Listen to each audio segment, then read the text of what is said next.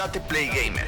Estas son las noticias del día de hoy. Los esports ya forman parte de una prestigiosa premiación en Reino Unido jugadores podrán ser elegibles para ganar el premio Duque de Edimburgo. Aunque las complicaciones derivadas de la pandemia por COVID-19 tuvieron impacto en la escena de los esports, ya que está pensada para que los fans asistan a las competencias en grandes arenas, ahora que las cosas parecen mejorar, las competencias de videojuegos pueden seguir con su camino ascendente y parte de ello tiene que ver con el reconocimiento de otras entidades. Pues bien, en Reino Unido se ha hecho lo propio, pues jugadores de esports ya pueden ser elegibles para ganar el premio Duque de Edimburgo. De acuerdo con información de GamesIndustry.biz, el comité encargado del Premio Duque de Edimburgo ha aceptado a los esports en la lista de actividades que los jóvenes pueden realizar para ser candidatos a ganar. Este premio es financiado por la familia real británica y brinda los recursos necesarios para que los seleccionados puedan desarrollarse en el sector en que destaquen. Esto con el fin de darles las herramientas, oportunidades y seguimiento para que se conviertan en miembros reconocidos de la sociedad.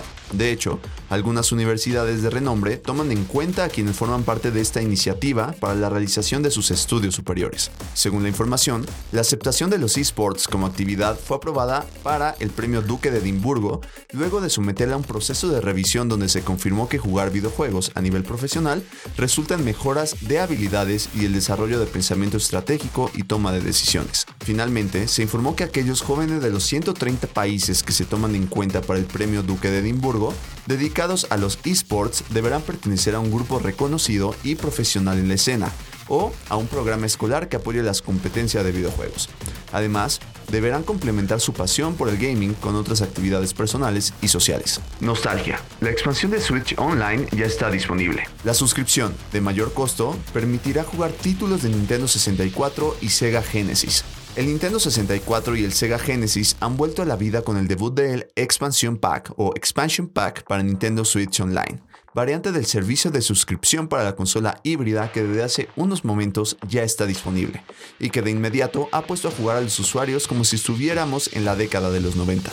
Luego de un proceso de mantenimiento, la actualización correspondiente para Switch se liberó hace menos de una hora, lo cual significaba la llegada del Expansion Pack para Nintendo Switch Online Tal como se informó desde hace unas semanas, se trata de un añadido que brinda la oportunidad de jugar una librería de Nintendo 64 y Sega Genesis, aunque se debe pagar más en todos los casos.